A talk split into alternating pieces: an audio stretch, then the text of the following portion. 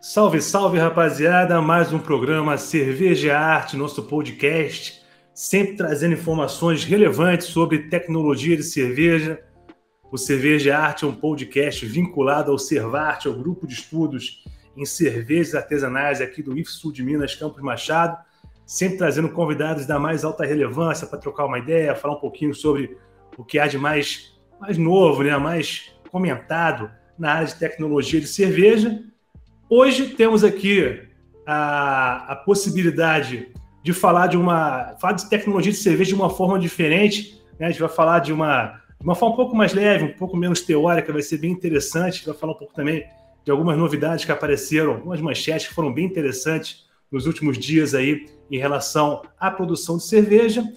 Lembrando, se vocês quiserem entrar em contato, quiserem saber um pouco mais sobre o Cerveja Arte ou sobre o Servarte, entre em contato pelo Instagram, arroba Servarte, oficial, ou conheça o nosso canal no YouTube, se inscreva no nosso canal do YouTube, o canal Servarte, né? Esse programa, inclusive, vai ser upado para lá.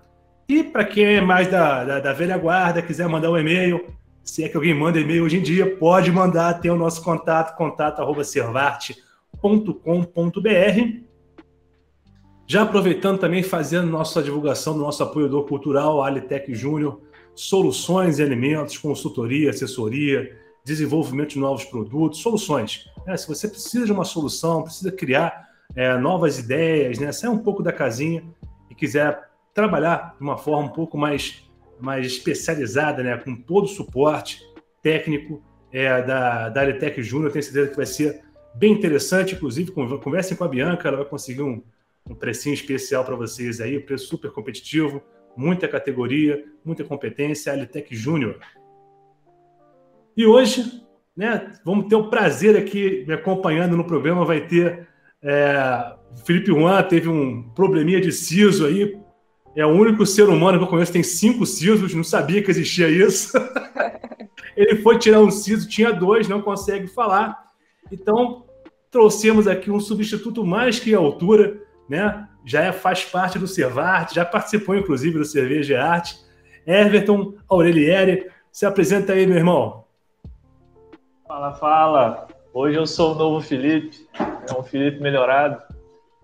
Então, galera, como todos já conhecem, a maioria pelo menos, eu faço parte do Cervarte, né, trabalho ali desenvolvendo meu meu projeto de mestrado já faz um tempinho. Estamos na caminhada com a Alex já faz um tempo e vai ser um prazer estar substituindo o Felipe hoje aqui. Maravilha, Everton. Everton já falou com a gente sobre substituição de lúpulo, projeto muito interessante, né, utilizando outras ervas né, para fazer a questão do amargor. Projeto bastante relevante, tenho certeza que vai fazer bastante sucesso. Boas publicações, meu irmão. E hoje, nossa convidada especial, né, dando o prazer aqui da sua companhia nesse nosso programa, é, trabalha na Colorado. Não vou nem apresentar muito, não, vou deixar ela se apresentar. Bruna Andrade, fica à vontade. Muito prazer ter você aqui. O prazer é todo meu, Alex. Boa noite, gente. Estou é... recentemente aí, entrei como operadora de adegas e hoje tem mais um desafio aí que é estar trabalhando como operadora de braçagem, né? Mais uma mulher aí no, no ramo de braçagem, que é muito difícil, mas estou aí para topar o desafio e continuar fazendo cerveja boa. E aí você falou que está fazendo agora o tecnólogo, gestão de produção, né? Como é que está a vida acadêmica? É, não tem muito o que falar, porque começou muito recente. É, exatamente hoje faz um mês só que eu comecei esse tecnólogo ele vai trabalhar muito a parte da, da gestão, de a parte química, microbiológica da cerveja. É, a gente vai estudar um pouquinho mais ali dos insumos e também trabalhar toda a parte industrial, né? Parte de invase, a parte de gestão de engenharia de produção ali. É uma grade que eu acho que vai ser bastante bacana, acho que vai agregar muito aí para mim né, nessa carreira cervejeira que eu estou seguindo agora. Não, eu tenho certeza que sim. E aí você levantou um ponto, até antes de começar o programa, nem é mais um bate-papo mesmo, mas você falou de um ponto que é muito importante, que é a participação das mulheres, né, nas, na, nas, nas atividades da cervejaria. é, já trabalhou com adega, que é um pouco mais suave, né, Bruna? Mas na abraçagem o bicho pega, né? Como é que tem o sido a experiência? Pega. Como é que tem sido a recepção do pessoal lá? O que você pode passar para a gente dessa, dessa vivência? Eu posso fazer uma breve correção, que a, trabalhar na parte fria de adegas é, tem, a, tem as partes pesadas, porque como é, na, em adegas eu também era responsável por fazer o dry hopping das cervejas, então eu também trabalhava ali com sacaria de lúpulos de 20 quilos, subia a escadinha, colocar na hop gun para fazer o dry.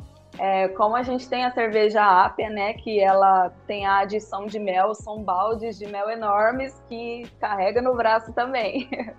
e não é muito diferente. Braçagem é sacaria de malte, é usar ali o joelhinho para apoiar, para colocar na, no moinho e mostura também, fazer a diluição de todo o malte. É bem pesado, mas estamos aí para topar o desafio. Não, isso é muito legal. Agora mesmo a gente estava carregando barril de 50 litros aqui para a câmara fria. E tava eu e uma menina. Eu falei, ó, vambora. Vamos lá, ué, não tem essa não. E, pô, fez tudo, tudo certinho, tudo direitinho. E acho que a participação feminina tem que ser mais do que incentivada. A gente já faz isso muito no Servate. O Servate hoje ele está 50% a 50% de participação feminina, o que deixa a gente bastante orgulhoso. Inclusive, a gente tem um projeto de extensão que são as mulheres cervejeiras, que é para fazer um curso voltado para mulheres, né? Só, só mulher participa e só mulher dá aula sobre o assunto e tem sido uma, uma repercussão muito bacana, assim. É, e para você ver, a gente está aqui no nosso 11 programa e você é a primeira convidada que a gente tem. Olha que interessante, né? Olha aí. É, a gente tem que incentivar mais. Não, mas é, mas na verdade é, claro que a gente não, não, tem essa, não tem esse filtro, mas já devia ter tido uma, uma, convidada há mais tempo também. Então, até a participação nessa parte de divulgação, de conversar sobre cerveja, quanto maior a participação feminina, melhor sempre, né? Tanto para enriquecer a conversa, como também para dar, dar voz né, ao pessoal, às meninas que fazem cerveja, né, Bruna? Com certeza, e inclusive tenho sugestões de mulheres cervejeiras aí para colocar como futuras convidadas para você, tá? Depois eu te passo.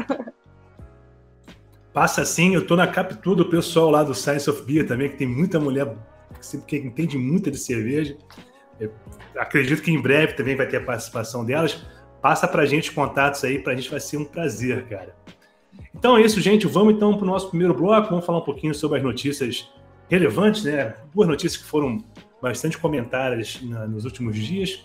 E em cima dela a gente vai fazer nosso debate aqui, uma, um bate-papo sobre cerveja. Então vamos agora para o nosso primeiro bloco. Vamos para o bloco Giro de Notícias.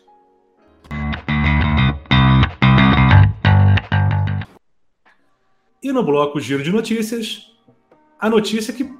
Essa deu muita discussão, cara. Assim, uma notícia que acho que pegou muita gente de surpresa também, mas vamos lá. O Booking, né, o site Booking, colocou Ribeirão Preto como o melhor destino cervejeiro do mundo. Né?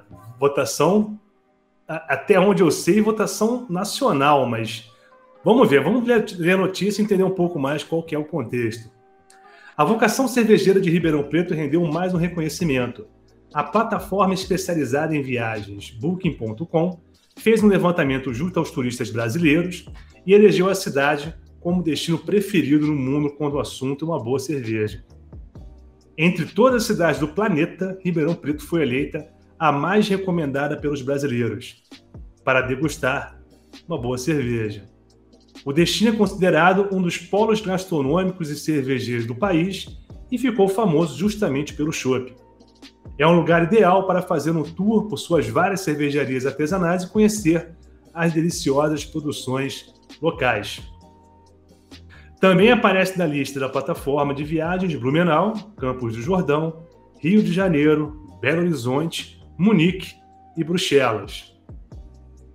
A fama cervejeira de Ribeirão Preto vem do início do século passado, quando se instalaram na cidade fábricas de cerveja como a Antártica e a Companhia Paulista, que acabaram se fundindo.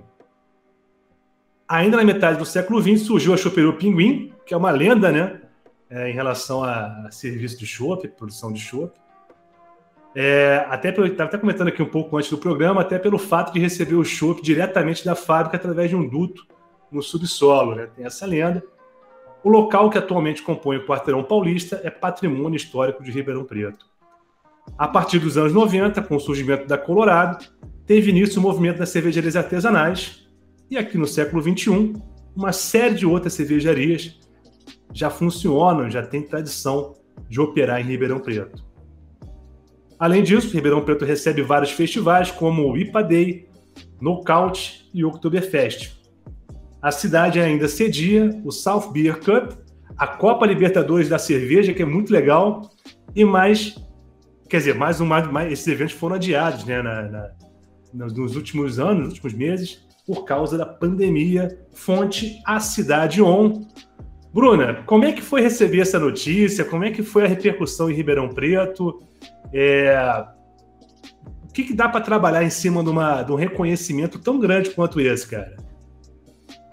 Bom, no, até assim, aonde a gente fica sabendo, não, não parece ser muita novidade, porque é até onde a gente estava conversando um pouquinho antes do programa conversar, é, começar, é, sobre Ribeirão Preto já ser essa cidade mais quente, que pede é, um ambiente mais cervejeiro, mais boêmio. Então, por exemplo, eu moro aqui na região central, então tem vários bares, vários pubs para escolher com uma variedade assim muito grande de chopes, de cervejas de vários estilos. Então a galera ela fica curiosa para poder degustar, para poder apreciar. Então não, não é assim é, algo muito alarmante. Eu acho que é, acaba sendo até meio tradicional de Ribeirão Preto você vir para cá, ah, tá calor, vamos tomar uma cervejinha, porque é, é, aqui é o que pede. Aqui em Ribeirão Preto é isso. E aí, Everton, alguma pergunta, cara? Manda ver. Só um comentário. Quem conhece Ribeirão Preto sabe que é quente pra caramba mesmo aquele lugar. Deus amado. Então lá é cerveja a todo momento mesmo. E é interessante, né, essa notícia, ao Ribeirão, o melhor destino do mundo para os brasileiros. Né, se a gente for parar para pensar, claro que teve muita influência aí, um crescimento muito grande, mas é, é para a gente ficar pensando nisso aí, né?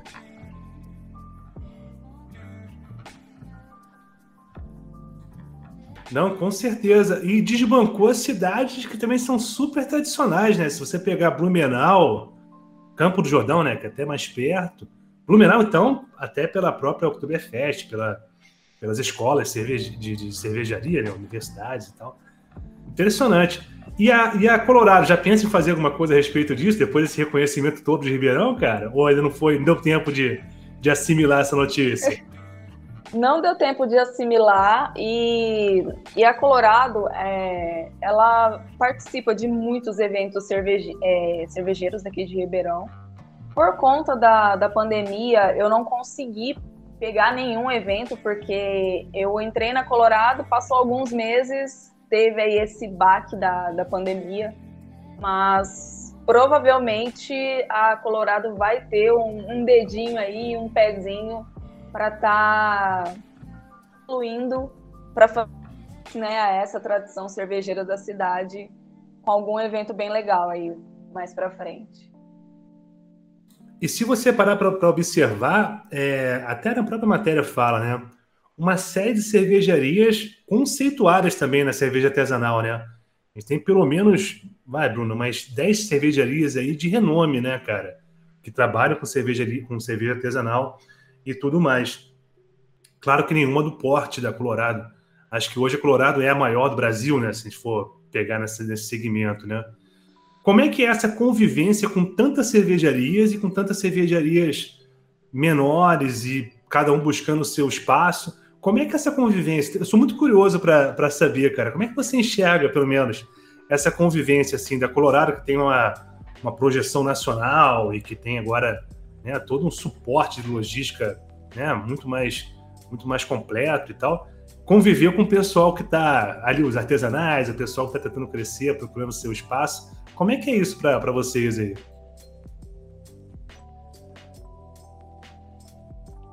Bom, falando assim, por mim, é... em questão de ah, concorrência, não, não chega a ser. É muito pelo contrário.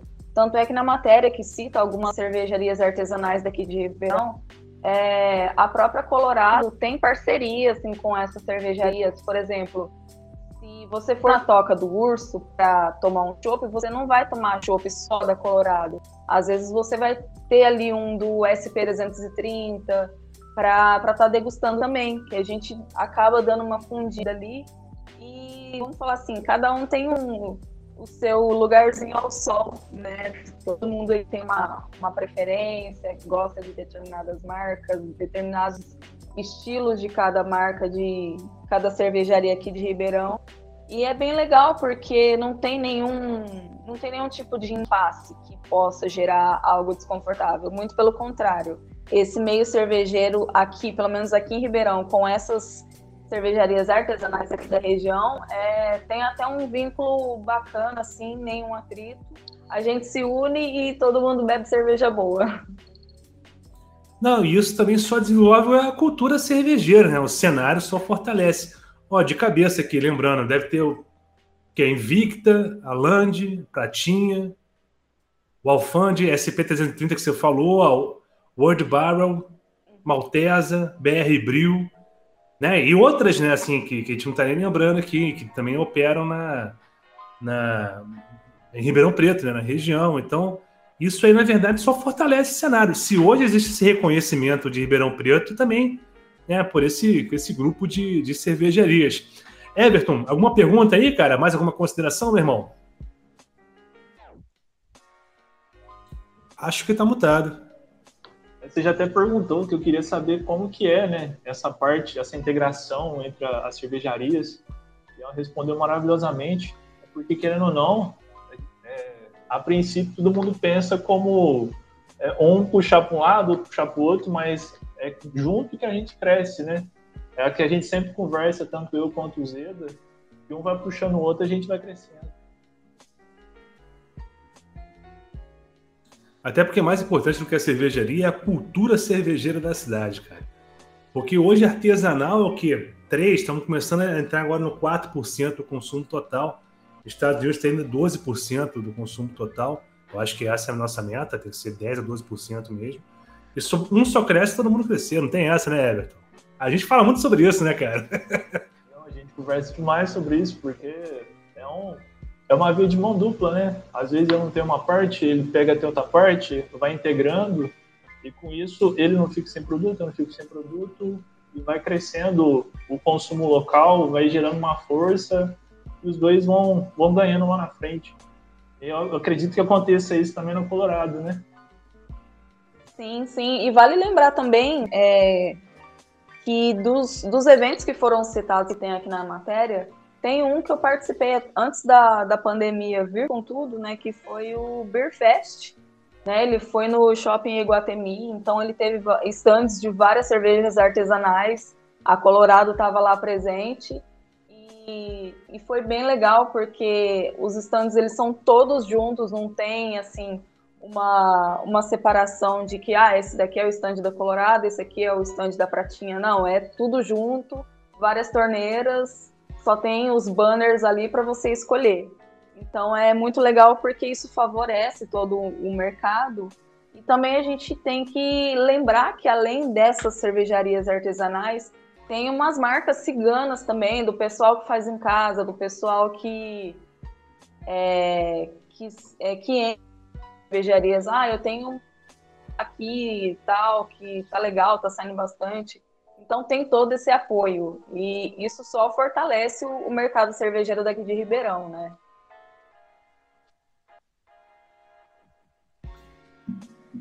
Não, perfeitamente, perfeitamente. Eu queria que Machado fosse assim, cara. Imagina, Everson, Machado é a cidade da cerveja. Pessoa em cerveja, pessoa em Machado. Tu vai ficar... Logo, logo, logo, logo. Ô, eu, sério mesmo, cara, eu tô, eu tô bem esperançoso com isso, cara. Pelo menos eu, traçando o caminho está fazendo, cara. É. A gente tem que perguntar para ela também qual que é desses eventos aí que ela tá louca para ir, né? Que alguns desses aí ela não teve nem oportunidade ainda de ir.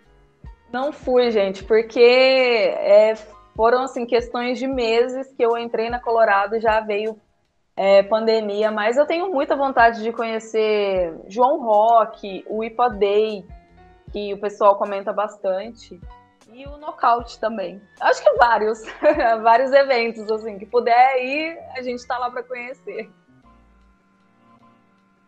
E a gente está literalmente sedento por evento, viu? Eu, eu que participo vários nossa, cara, tô, eu tava conversando hoje com o pessoal que trabalha com Kombi também aqui para evento. Tá todo mundo desesperado para voltar aos eventos. Se Deus quiser, volta aí em breve. Bom, então vamos para nossa segunda notícia do Giro de Notícias. E essa vem lá na minha terra, Rio de Janeiro. Cidade da cerveja na zona portuária ganha apoio para sair do papel. Eu, eu que sou do Rio de Janeiro, já escuto essa história há mais de oito anos já, essa história da cidade cervejeira, ou da cidade da cerveja.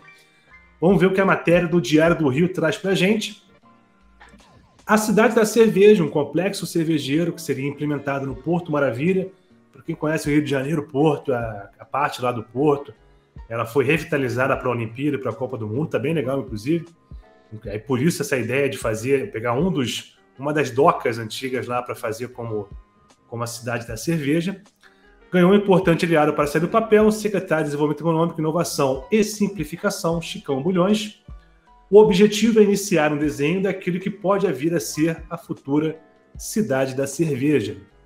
Os próximos passos da iniciativa serão definir um local e conversar com o setor para estabelecer as parcerias, com a vinda e instalação de microcervejarias artesanais, isso foi sempre colocado, né? Que a ideia era fazer abrir o pub, botar as cervejarias artesanais lá dentro e criar um ambiente onde as pessoas pudessem transitar entre as cervejarias e experimentar os diversos estilos. As inspirações para o desenvolvimento do espaço são a cidade do samba, lá na Praça 11, conhecidíssima, e a cidade das artes também, lá no centro da cidade, que são temas inerentes à cultura carioca, assim como a cerveja. Então, a inspiração é ser local com a cara do Rio e que gera empregos, desenvolvimento local e turismo. Gente, matéria da, do Diário do Rio achei interessantíssimo, já vim acompanhando, já vim até participando um pouco também nessa, nessa, nessa estruturação né, da cidade da cerveja, uma coisa que vem sendo conversada há muito tempo, e agora parece que vai sair do papel. E aí, Bruno, eu te pergunto, como é que você enxerga essa participação do poder público, assim, criando espaços, um local de convivência, ou pelo menos facilitando a, a vida das, das micro cervejarias, né, que querem se instalar. A ideia de ter um, imagina, um, um galpão gigante de um porto, né, todo estruturado, todo adaptado para receber 10, 12 cervejarias, é quase que uma Oktoberfest permanente, né? Como é que você, como é que você enxerga essa participação no poder público? Como é que você da Colorado já teve algum apoio? Como é que funciona? Como é que você enxerga toda essa, essa movimentação? Bom, da, da parte da Colorado, assim, é, não tenho conhecimento dessa parte, mas falando por mim, é uma coisa que a gente entende, tem que entender bastante sobre a questão do, dos brasileiros.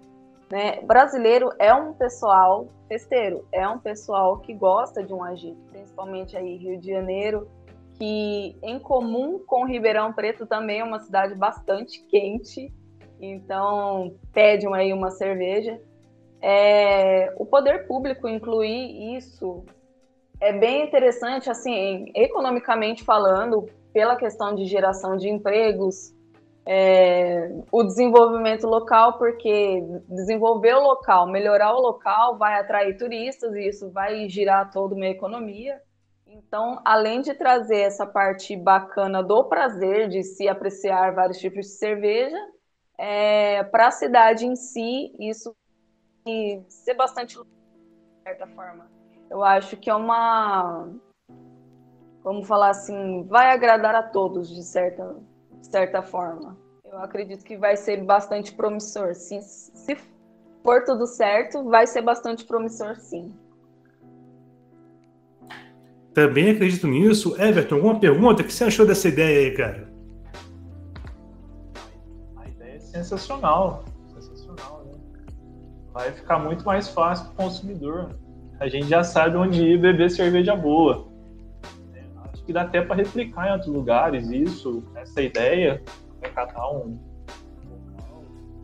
Talvez Ribeirão Preto dê para fazer isso também, Colorado aí, ó. Já tá essa ideia lá, que eu acho que vai ser bem-vindo.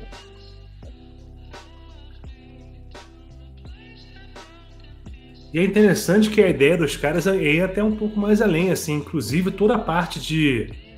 Já que vai colocar uma quantidade maior de micro cervejarias, até para facilitar a questão do mapa, todo o tratamento de água, tratamento de resíduo, vai ser tudo em conjunto e com a supervisão do próprio, do próprio estado. Ficou, achei, achei muito legal, cara. Isso aí dá uma movimentação, dá uma. uma uma revivada, né? Traz um pouco mais de visibilidade para uma área que não é muito, que está sendo revitalizada, né? E para a galera que faz cerveja, pô, tô na fila, já botei meu nome lá. essa aí, essa é uma boa, né, Everton? Imagina, cara, conseguir um cantinho ali, bicho. Público tem. A vontade é imensa. Aonde que eu assino? Ah, bicho, é, ali a, a coisa é fera mesmo. Você acredita que, o Bruno, que possa acontecer alguma coisa parecida aí em Ribeirão? Como é que tá a movimentação aí em relação a fazer alguma coisa, uma parceria maior? Um local para evento, né? Você falou que o último evento da, da Oktoberfest foi no shopping, assim. Não sei, existe algum burburinho, alguma movimentação em relação a ter um espaço mais, mais adequado para esse tipo de evento? Até onde eu sei também que vai ser implementado aqui em Ribeirão Preto, que é o Museu da Cerveja. Eu não sei se esse museu se ele vai trazer só a parte histórica e, e cultural, toda é, desde os primórdios aí de Ribeirão Preto, ou se isso consequentemente vai trazer algo relacionado à divulgação de várias micro cervejarias. Mas por enquanto nenhum burburinho além só do, do booking mesmo e desse Museu da Cerveja, que é uma coisa que eu estava lendo essa semana também. Inclusive, vou dar um spoiler, semana que vem vamos estar aqui com, com o pessoal do Museu da Cerveja, o pessoal que está oh! Tá fazendo exatamente o projeto do Museu da Cerveja. Legal. É muito legal, eles já saíram, já saiu até na IPTV, fizeram entrevista, falaram muita coisa. E aí eles já, já, já entraram em contato com a gente, vai estar no nosso programa na, na semana que vem. O João, o Guilherme, a rapaziada lá que está se dedicando demais para fazer o Museu da Cerveja, que vai ser muito legal, né, Bruna? Pô, eu, eu, eu nunca vi alguma coisa parecida com isso no, no, Brasil. Eu acho que em Blumenau tem, mas é uma coisa muito pequena escala. Aqui parece que vai ser uma coisa mais, mais legal, pelo menos o que está pintando aí é uma coisa mais técnica, inclusive. Vale a é, pena. Eu vou, eu vou aguardar o podcast para saber o que, que vai acontecer. Não, e tranquilo, os caras são gente boa pra cacete, cara. Além de conhecer muito sobre cerveja, a gente tá fazendo um trabalho muito relevante, eles têm. Eles são muito, muito bons de conversa, vai ser, vai ser bem bacana mesmo. A gente vai trazer eles aqui semana que vem. Maravilha. Então é isso, é, é a cerveja artesanal tentando ganhar cada vez mais espaço. É, o crescimento tem que existir, todo mundo tem que crescer junto. Estava é, até conversando com um amigo meu americano que trabalha com cerveja também. Tu vai gostar dessa, Everton. Eles fizeram lá na, no estado lá onde onde eles têm a cervejaria, eles combinaram o seguinte, ó, gente, na hora que, vamos, vamos trabalhar todo mundo junto, um apoia o outro, até a gente chegar em 10% do mercado. Depois a gente sai pra porrada, um bate o outro. Mas até chegar em 10%, vamos um apoiar o outro.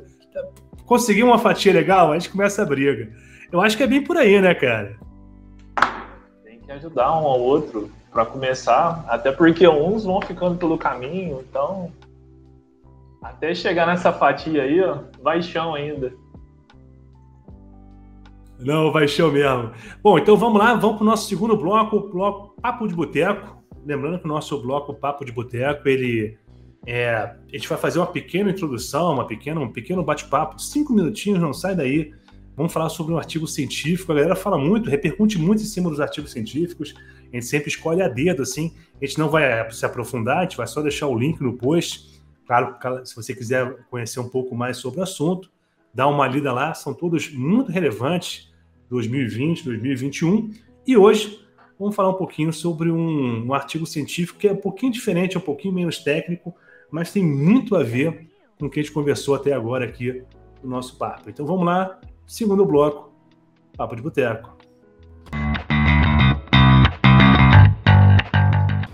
E no nosso segundo bloco, Papo de Boteco, um trabalho muito legal, tá? São 19 páginas, é um pouquinho extenso, mas é muito completo. E ele foge um pouquinho da parte técnica de produção de cerveja, que sempre traz essas informações aqui, quando a gente está conversando sobre cerveja.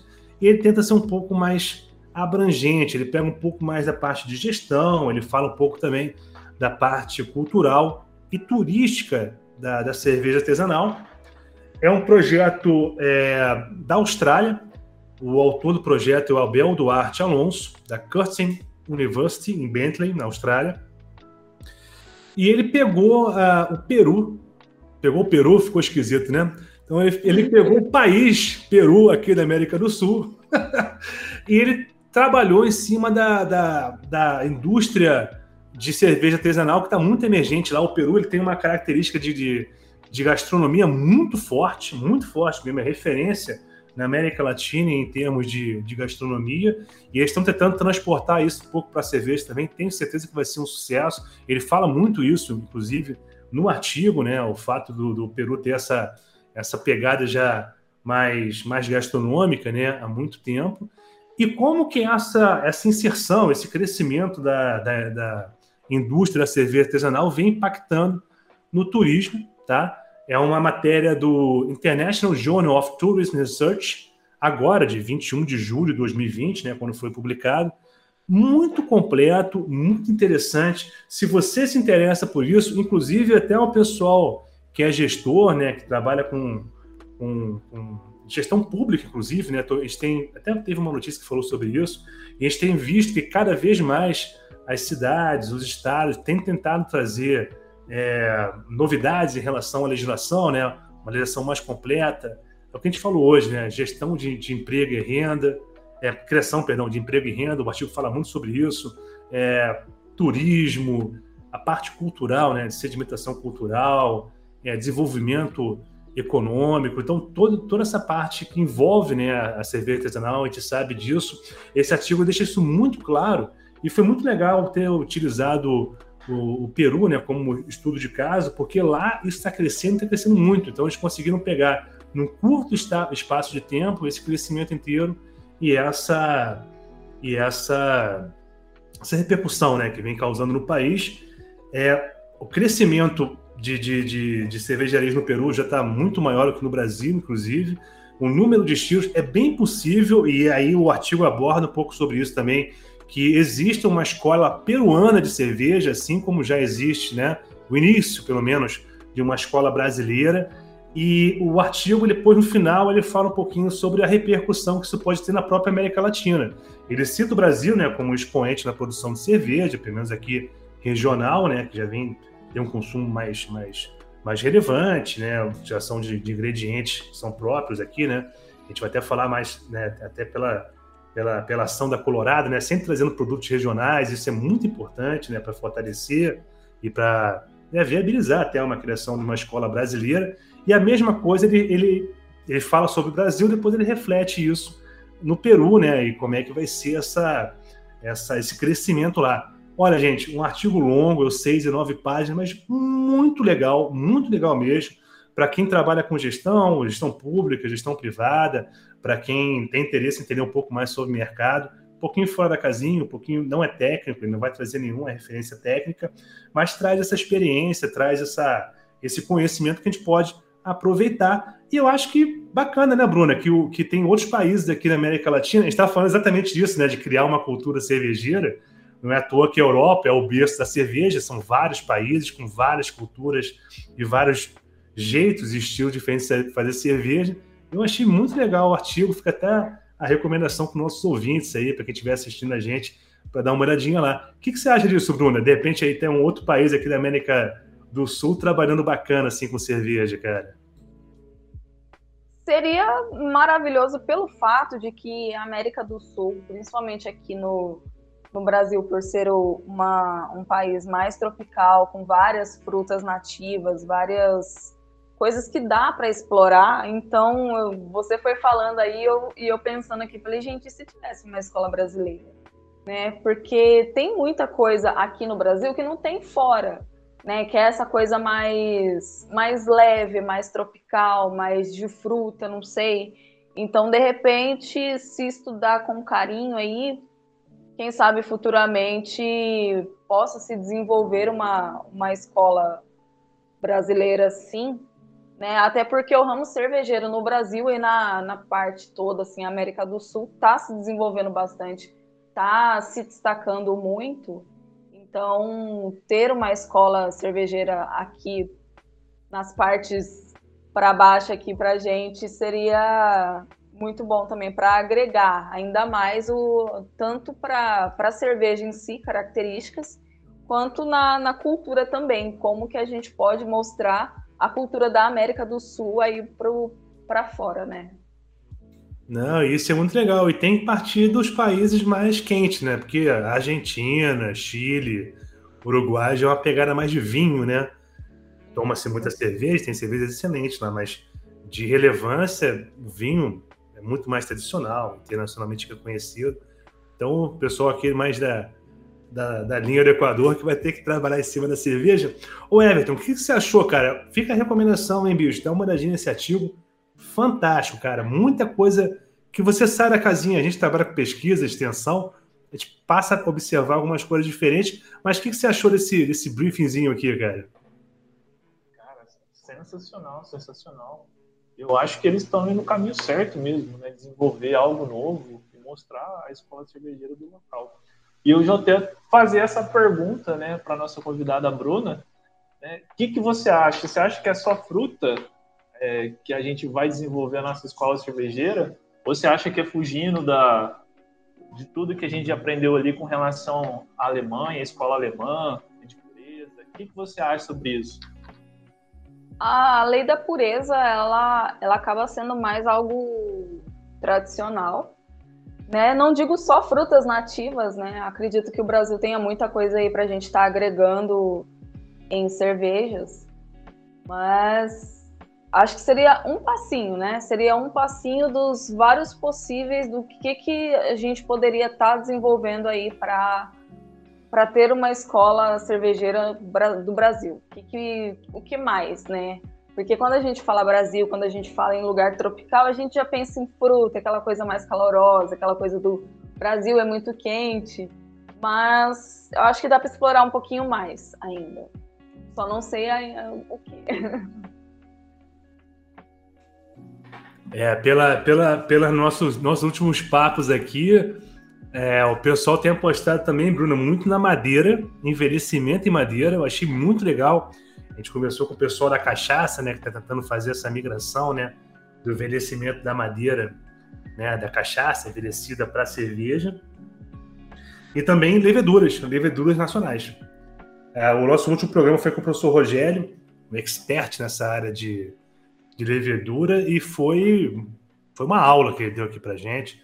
Eles têm trabalhado bastante nisso lá em, em Ouro Preto, para ver se consegue trazer uma levedura com características nacionais tem muita gente boa trabalhando na, na parte de cerveja. Eu fico muito, muito orgulhoso dessa galera toda fazendo isso e orgulhoso também do trabalho que as cervejarias fazem, como o caso da Colorado, que a gente estava até conversando aqui, né, Bruno? Como é bacana a Colorado sempre investir em ingredientes, né, em variações de estilo, sempre utilizando é, frutas nacionais, né, tentando trazer um pouco para o regionalismo.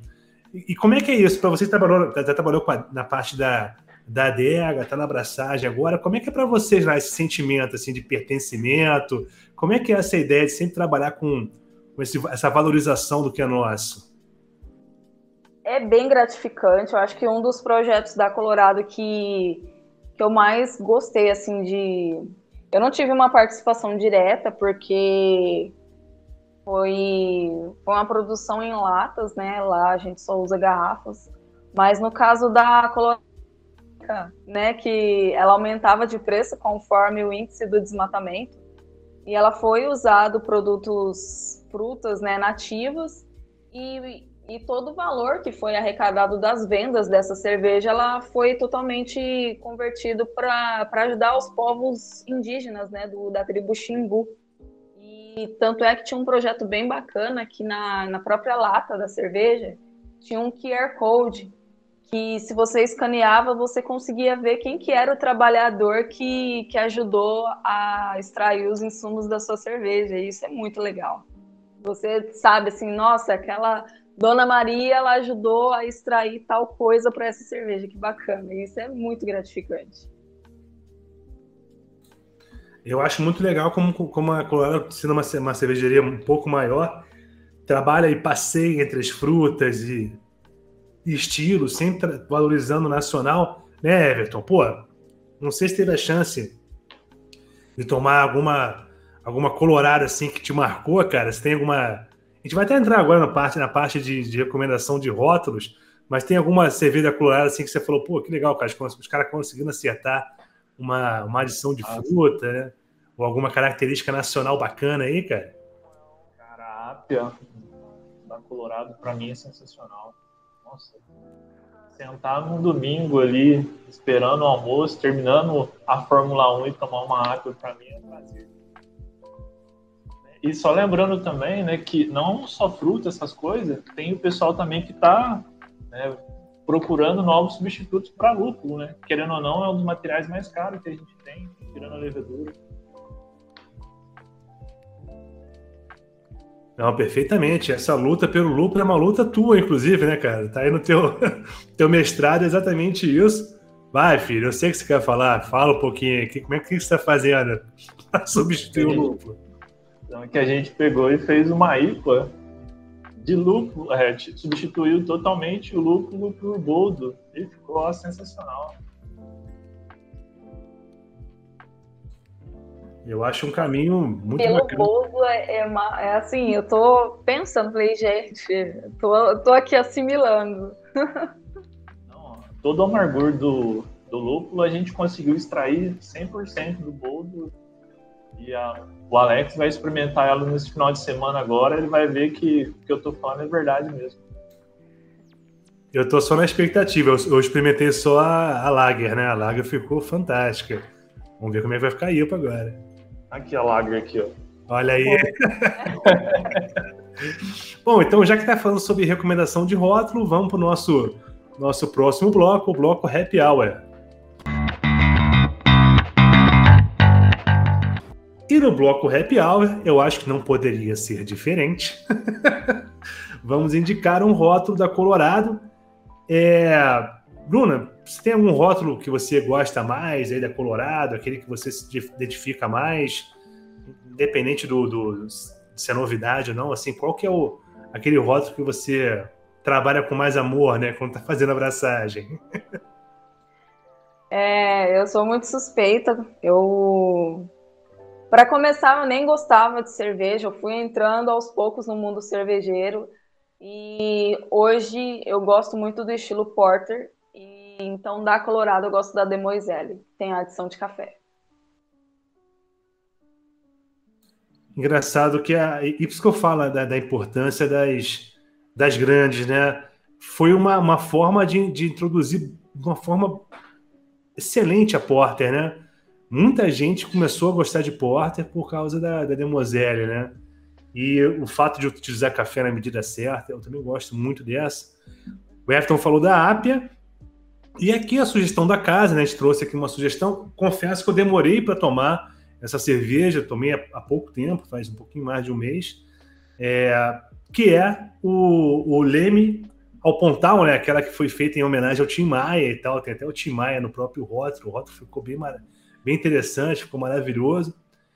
E a Colorado do Leão Pontal celebra o ícone da música brasileira, o grande Tim Maia, o síndico, sua cerveja nasceu para despertar a curiosidade no nosso paladar. A refrescância já é uma característica do estilo Summer Ale, característica da cerveja. Porém, a Colorado Timaya transformaram o tradicional doce de goiabada numa inovação para o copo. Do Leme Pontal, é muito fácil de beber ideal para dias quentes, reuniões com os amigos e momentos de celebração. A goiabada traz a receita, além do seu sabor marcante, um equilíbrio ideal entre o dulçor de fruta e o amargo do lúpulo.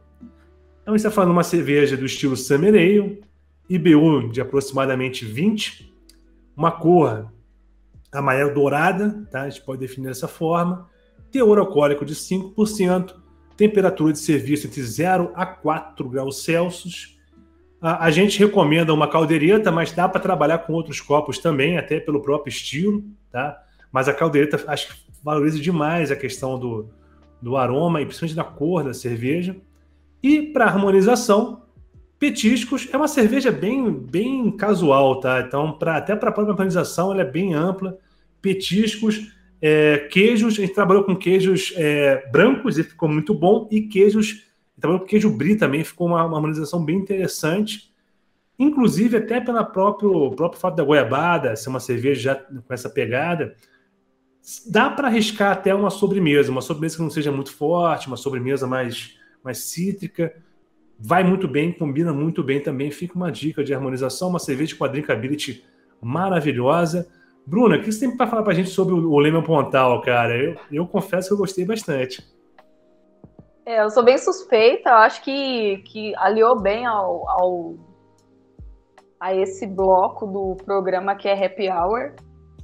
Porque ela casa muito bem com o happy hour, é uma cerveja, igual você falou, ela, ela é bem leve, ela é uma. Ela é refrescante, o drinkability muito bom, porque ela é muito fácil de beber. Acho que até para quem não é adepto a tomar muita cerveja, gosta dela por, por esse fato dela ser uma cerveja bem leve. E, e essa parte da goiaba, desde que você não tenha nada contra a goiaba, é, é maravilhoso, porque ela tem ali um. Eu falo que ela é uma cerveja muito cheirosa, porque ela tem ali aquele cheirinho, aquele aroma da goiaba. E principalmente no retrogosto que a gente percebe, assim, bem marcante. E não é um tipo de retrogosto que incomoda nem nada, não. Eu acho que é bem na medida. E é, a goiaba, ela é evidente, chama a atenção da, dessas notas frutadas. Então eu sou totalmente uma apreciadora aí do Lemel Pontal. Eu achei muito legal porque, em vez de adicionar fruta, adicionou doce. Eu achei a ideia muito bacana, cara, e muito marcante. Everton, alguma pergunta, alguma consideração, cara, sobre essa cerveja? Essa cerveja é maravilhosa. Só quem tomou ela sabe. E é igual ela falou mesmo. Você bebe uma, duas, você nem vê. A drinkabilidade dela é muito boa, muito Fica aí a dica aí para quem quiser uma cerveja refrescante, para os domingões quentes que estão vindo por aí, principalmente pro lado de Ribeirão. Essa é uma cerveja maravilhosa. E outro ponto importante, e é, as cervejas assim têm essa característica, ela é uma, uma boa transição, né? O cara sai um pouquinho da lager, daquela cerveja mais commodity. Ela é uma puta de uma transição, assim, que você pega uma Summer Ale, que é um pouco mais complexa, sem ser muito agressiva e tal, mas ela vai trazendo outras características, um pouco mais, uma cerveja um pouco mais encorpada, uma, um toque muito refinado em relação à doçura e a própria goiaba tem isso. Essas cervejas de transição elas são muito importantes, eu falo sempre isso para a galera, para você sair um pouco, tirar o pessoal um pouco da, daquele, daquela acomodação das tradicionais, né, das cervejas mainstream e traziam levemente, né? Pô, vem cá, prova isso aqui, né? Não é uma demoselle, a demoselle já é um pouco mais uma, uma índica, né, de vocês também, aí já é um paladar é mais forte. Eu adoro as duas, né? Isso nem, nem nesse ponto. Mas para quem está acostumado a tomar as mais mais convencionais, acaba sendo um choque maior, né, Bruno? E nem, e nem precisa estar tá tomando só as convencionais. Até para quem não toma muito, assim, não é de tomar cerveja. É, eu tive uma experiência aí recente com uma, com uma funcionária da Colorado que não, não gostava muito de cerveja. Eu falei, não, vamos